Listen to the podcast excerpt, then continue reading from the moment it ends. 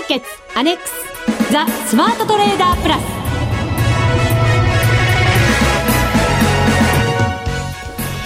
全国のリスナーの皆さんこんにちは。内田まさです。この時間はザ・スマートトレーダープラスをお送りしていきます。それではご紹介しましょう。ダブル福様です。えー、まずは国際テクニカルアナリスト福永博之さん。こんにちは。よろしくお願いします。そしてマネックス証券の福島正さんです。こんにちは。よろしくお願いします。よろしくお願いいたしますさてもう9月も最終週ですよ、ね早いですね。早い涼しくなりましたね、急に涼しくなりました、はい、風邪などひかれてないでしょうか 皆さん。ね本当に体調をね崩されないようにね。そうですね、はい、このところでもなんか秋なのに雨はどーっとスコールのような雨がまだまだ降ってますからね。はいね、まあでも関東地方まあ他の地方もそうかもしれませんけどあのね水がめがはい、やっぱりこう水が少ないということでね、やっぱり恵みの雨っていうところもありますからね。そうですね。やっとあの利根川水系のあのダムもですね、はい、水位が少しずつ上がってきてなんていう報告が、ね、はい、ありましたけれども、うん、ちょっとやっぱり、ね、水ないと困りますからね本当ね。そうですね。ほっと一息ですよね、はい、えー、さて10月以降の番組についても、はい、今日はこの番組の中で報告をさせていただこうかなと思っておりますのちょっと声のトーンが低くないですか？どうでしょうか？はい、はい、内容は後ほど、はい、はい、お伝えしましょう。さあそれでは番組進めていきましょう。この番組を盛り上げていただくのはリスナーの皆様です。プラスになるトレーダーになるために必要なテクニック心構えなどを今日も身につけましょう。最後まで番組にお付き合いください。この番組はマネックス証券の提供でお送りします。スマートトレーダー計画。よーいドンザ・スマートトレーダー計画用意ドン。このコーナーではスマートなトレーダーになるためのノウハウ、実践テクニックについて教えていただきます。さあ、株と為替について順番に伺いますが、まずは株ですね。今日は引けにかけて、まあ、2時半ぐらいからですかね、はい、プラス圏に浮上しまして、えー、プラス圏で引けたということになりますけれども、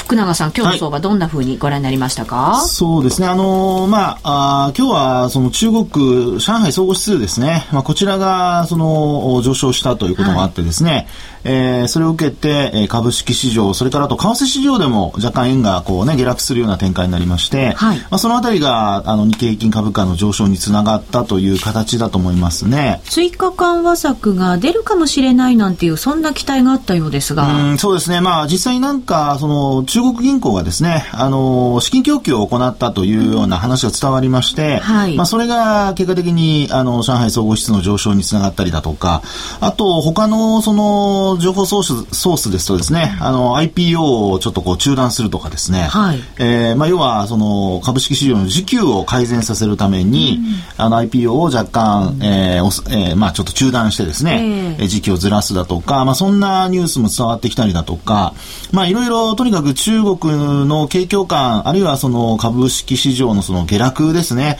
まあ、これに対する懸念から、まあ、何かしらこう、株価を押し上げる、あるいは景気を押し上げるというような、まあ、施策がちょっとこう出てきているということですよね。うん、まあ、そういったものが、あの、今日の東京マーケット株、為替に、まあ、若干影響を与えたという形ですね。そうですね。はい、為替も5ドルの辺がスルスルスルっとこう戻していく場面ありましたもんね。ねはい、であとは、まあ、あの、日本特有のその条件といいますか、あの、背景で言いますと、やはり、あの、9月のね、今の内田さんの話もありましたけども、えー、終わりということで、あの、中間期末を意識したですね、やはりあの、ドレッシング買い。と言われるようなものが、まあ、ひょっとしたら入ったのかもというところですよね。引けにかけてなんかポンと入ったりすると、はい、なんとなくそうかななんていうふうに勘ぐっちゃいますよね。そうですよね。まあ、ただ売買高、売買代金、売買高は一応16億株ということでちょっと増えたんですけども、はい、売買代金の方が1兆円ちょっとというところでですね、まあ、やはりその全体的にこう、先行きを見越して、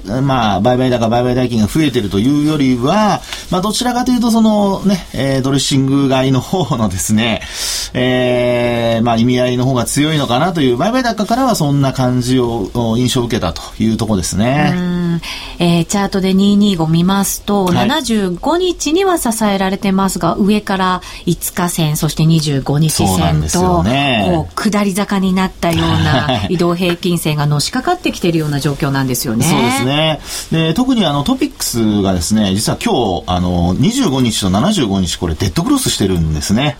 はあ、えー、ですので、あの、考え方としては、まあ、明日なんですけども、えー、まあ、期末、週末、月末、うん、全部末が重なりますけども。3つ重なる末。重なる、はい。で、まあ、これでですね、えー、なんとか、あの、プラス圏に持っていって、、にえー、25、75っていうのをトピックスが上回るであれば、うん、これね、あの、10月相場にもまたちょっと期待がこう広がる形にはなるんですけど、これがもしマイナスで終わってしまったりなんていうことになると、まあ、要は移動平均線下回って終わったということになると、これ日経平均も10月に入ってからですね、多少、あの、懸念が出てきますので、はい、ちょっとそのあたり、明日は重要な一日になりそうかなというところではありますね。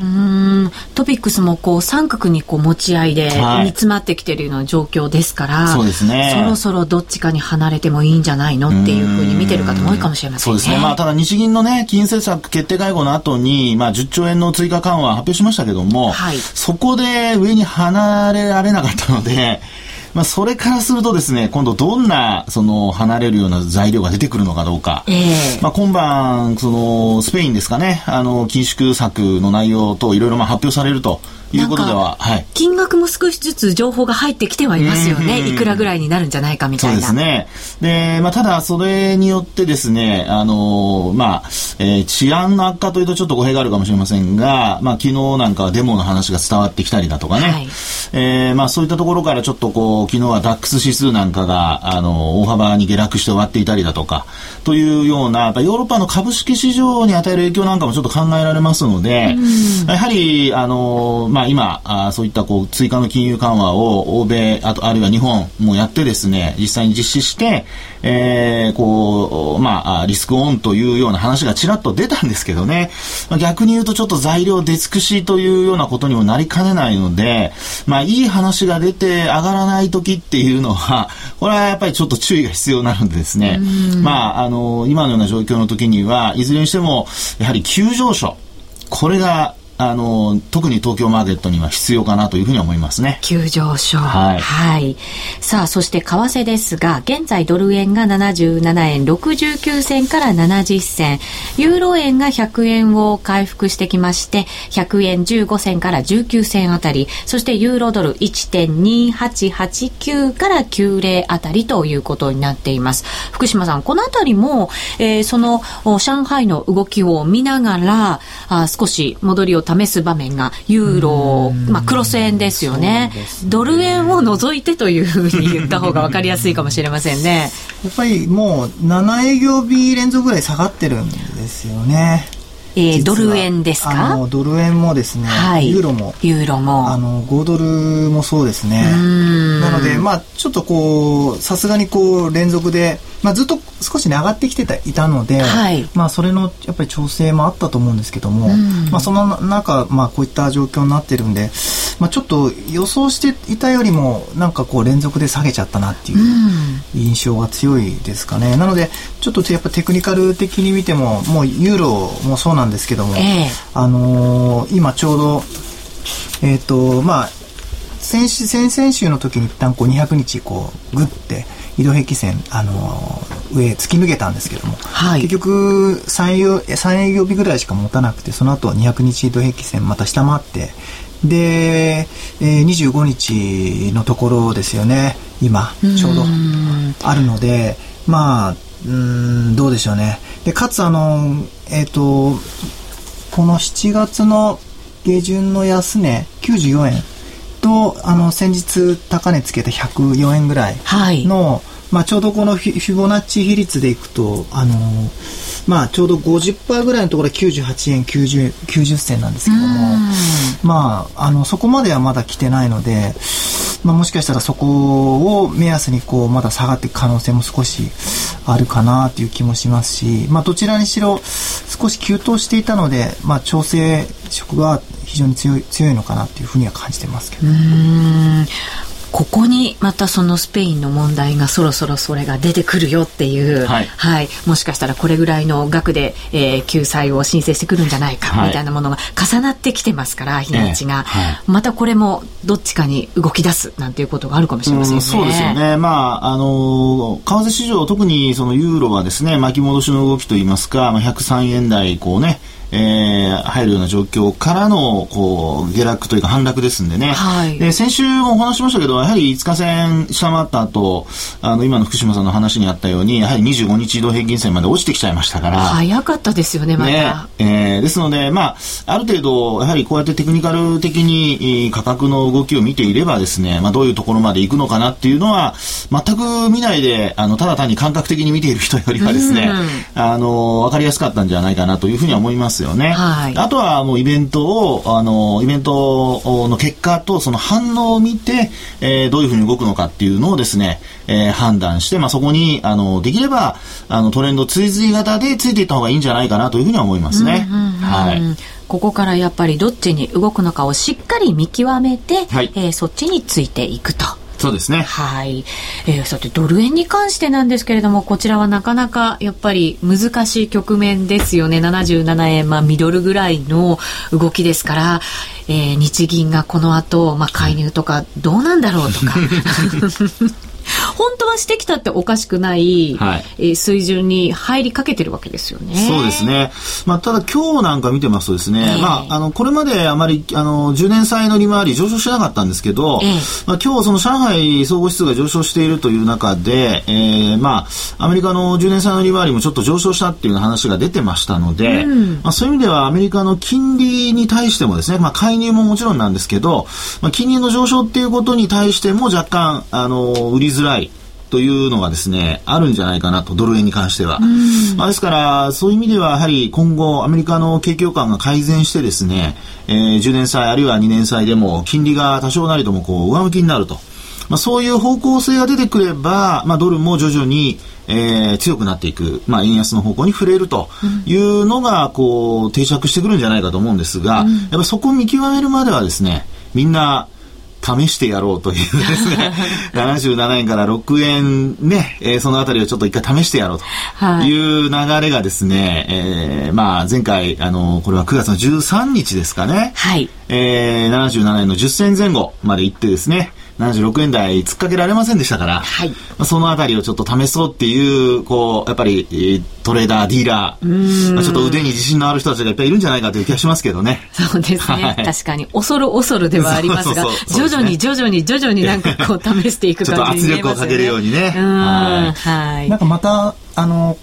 ちょうど QE3 があって、えー、でその後まあ日銀の金融緩和あの追加緩和があって、まあ、その頃って結構あのお客さんもこうボラティリティがあったんで、まあ、取引結構増えたんですけども、はい、まあ、ここに来てまたこう、まあ、円高にこうじりじりみたいな形で、はい、ボラティボラティリティがなくなってしまったのでもう取引がまた半減してますよね。半減ですか、えー、まあ、ボラティリティもないし、まあ、ちょっとずつ円高いってるみたいな状況だとなかなか皆さんあの手控えちゃいますよね。確かにそうですね。この水準からの売りってなかなか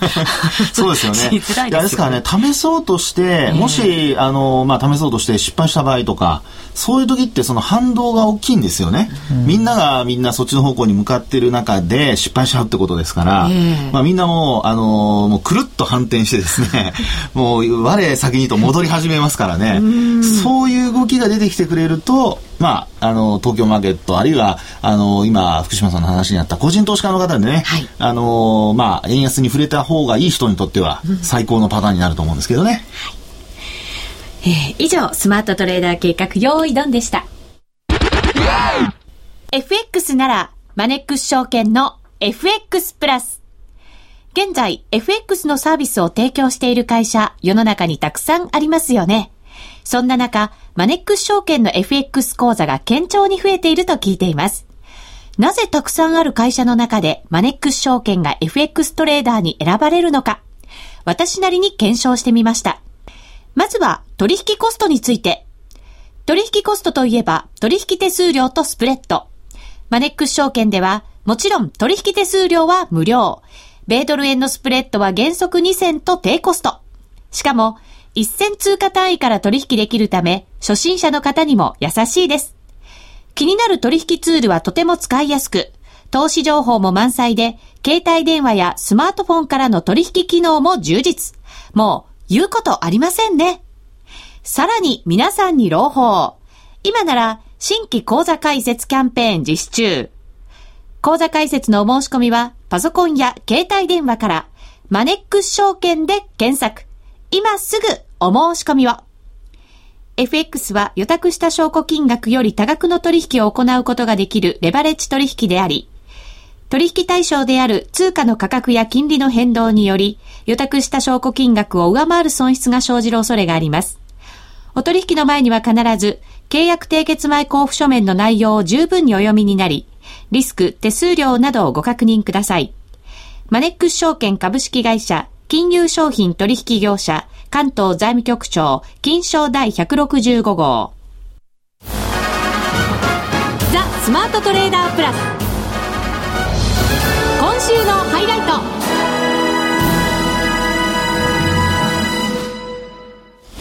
ザ・スマートトレーダープラス。今週のハイライトです。えー、ここではですね、10月以降の番組について、はい、えー、お知らせしたいと思います。はい、お知らせというかあれですねどどういう番組がいいですかね？やっぱりこう。まあ、どういう番組ということは、まずは、継続は決定ということで。もちろんそうですね。よかった。継続決定です。これをまずご報告しなきゃいけませんね。そういう次元で喜んでるわ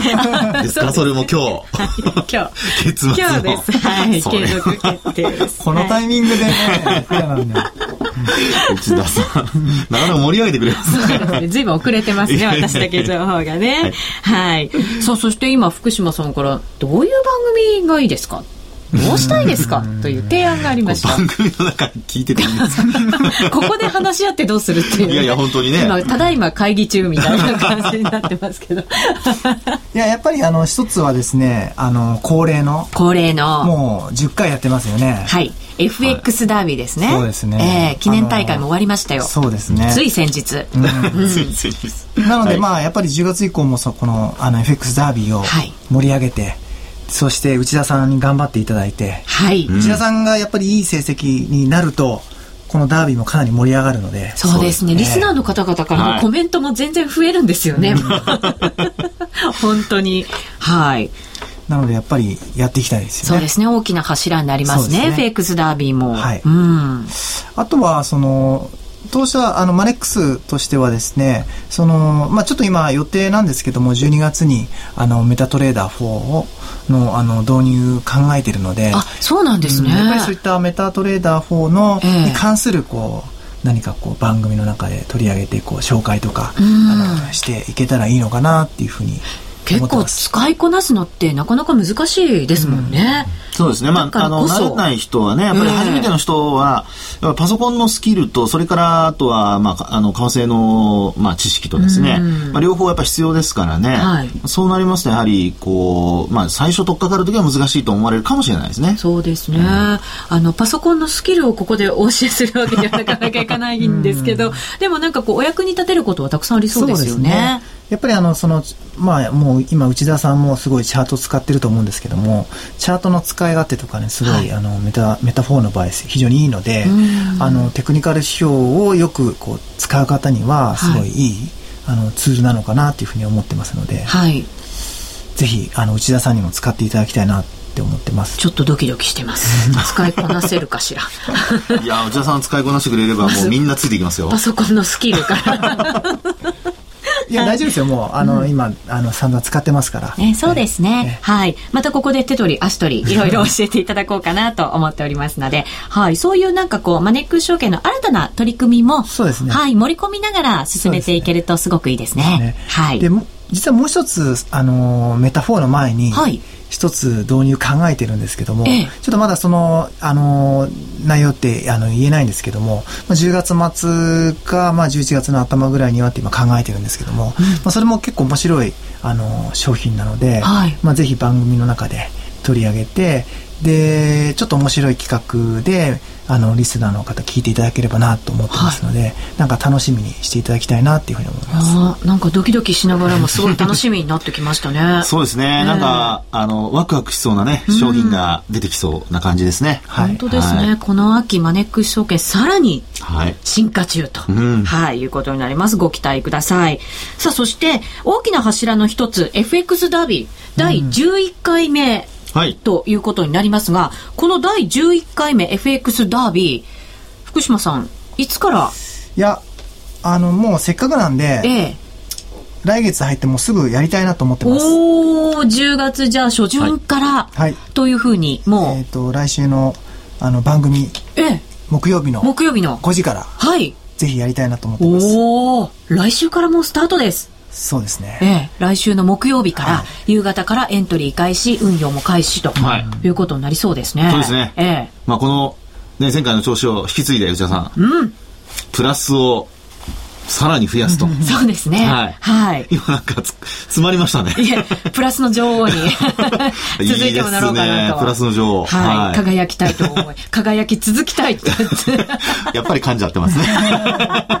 私も今、しまったと思いました。来週ね、木曜日もね、あの、政策金利発表 ECB とか、あの BOE とかあのありありますしそうですね。こういう時計もありますからね。そうですね。こういう時計の週ですね。5日、ね、10月5日ですね、イベントがあってそれを受けてじゃあどんな流れに為替が変わっていくのか、はい、はい、そんなところも一緒に FX ダービーで学んでいけたらいいなと思っております。来週からスタートになります。はい、はい、急な発表ではございますが、はい、はい、ぜひ皆さんもご参加いただきたいと思います。前回トップだったアリスさんからも、はい、次回も楽しみにしておりますとブログにコメントをいただきました。いいはい、ぜひぜひね参加していただいてね、はい、もうどんどんトップを極めていただきたいと思いますね。うん、そうですね。はい、はい、もう負けじと私たちも頑張ろう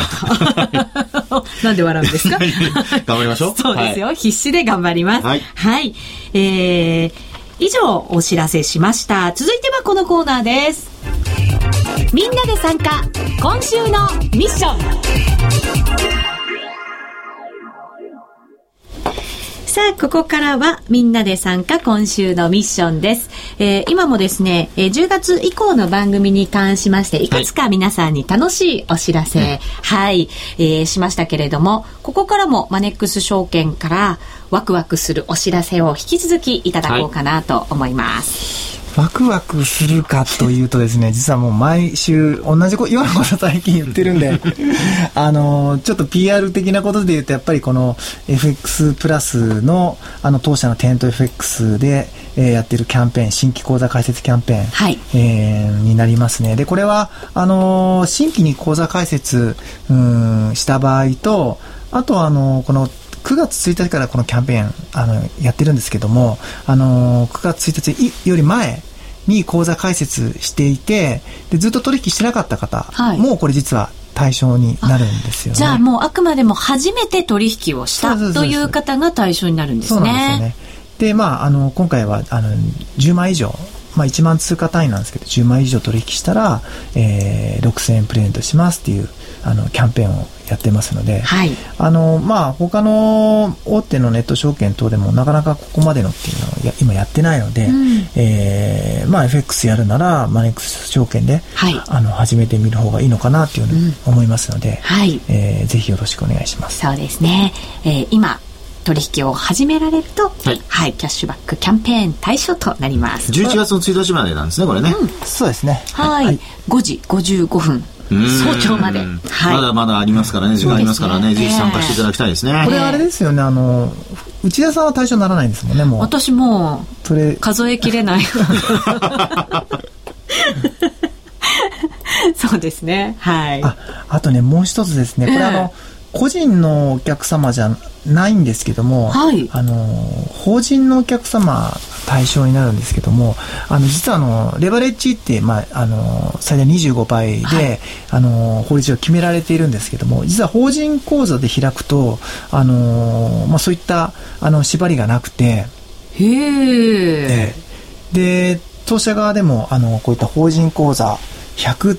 ていうあのサービスを実は始めていて、うん。はい、えー、これレバレッジ100倍まで聞かせられるんですよね。はあ、法人口座100の100はレバレッジ100倍の100。はい。うんで、今ですね、あのー、まあ、やっぱりこう、法人で開かれて、えっ、ー、と、まあ、レバレッジ50倍とかで、やっぱりやられてるんですよね。なので、やっぱりこう、その、今、個人個人でやると25倍までが最大になるので、はい、まあ、それではやっぱり物足りないって方は法人でやっぱりやられているので、えー、まあ、あの、まあ、法人って言ってもなかなかね、あのすぐ開けあの作れるものじゃないんですけども、はい、もしそういったあの対象の方がいらっしゃったら、うん、この法人で、はい、えー、やっていただいてもいいのかなというふうに考えています。はい内田正美株式会社も頑張らないと。まあ資本金いりますよ。そうですね。まずそこからですね。あの登記もしないといけませんからね。架空の会社では当然いけませんダメですね、はい、お金もちゃんと別にしてくださいね、はい、あの いろいろちゃんと大変は大変ですけど、はい、はい。それと、まだ大丈夫ですかね、はい、まだ大丈夫ですよ。そしたら、あとは、やっぱりあの、セミナーのお知らせですかね。はい。えっ、ー、と、まあ、岡山のセミナーは先週も言ったんですけども、えー、10月の、えー、6日の土曜日。もうすぐですね。うん、来週？来週、そうですね。ですね。うん、で、あの、岡山コンベンションセンターっていう、私あの本当岡山には初めて行くので、はい、ちょっとよく街並みがわからないんですけどもあのすぐ駅前のあのいいあのビルなので、はい、まあ、そこそちらであのやることになってます。申し込みが、まあ、一応月曜日今は月曜日までってことで、えー、告知してますので、あの岡山、岡山県民の皆様だけじゃなくて、その近隣に住んでる方もですね、はい、ぜひ、えー、興味ありましたらお越しいただきたいなと思います。これあの、結構一日中やるイベントで、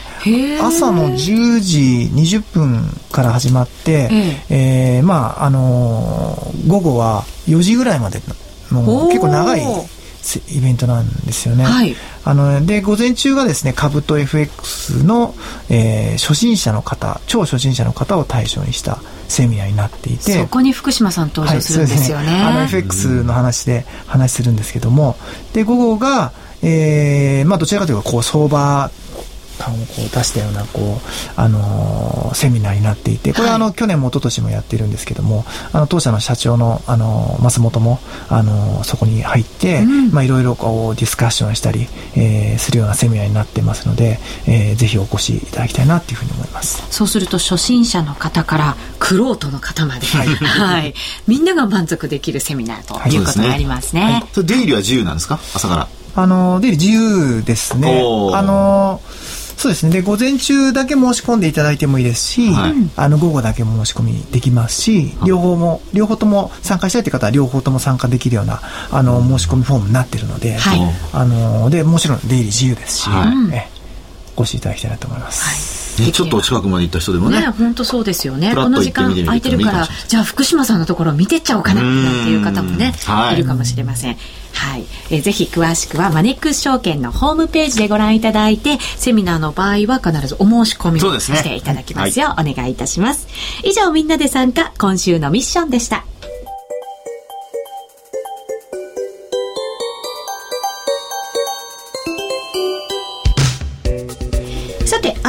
にお別れのお時間が近づいてきました。番組の中でもお伝えしましたが来週の木曜日から第11回 FX ダービーがエントリー開始、運用も開始と。いうことになります。楽しみになってきましたね。本当そうですね。はい。はい、えー、ぜひ多くの方にご参加いただければなと思っております。はい、友達も誘ってね、税試ししてください。そうですね、ね、みんなで参加してください。そうそうはい、楽しみにしております。ここまでのお相手は、福島正と、福永博之と、内田まさでお送りしました。それでは皆さん、また来週この番組はマネックス証券の提供でお送りしました。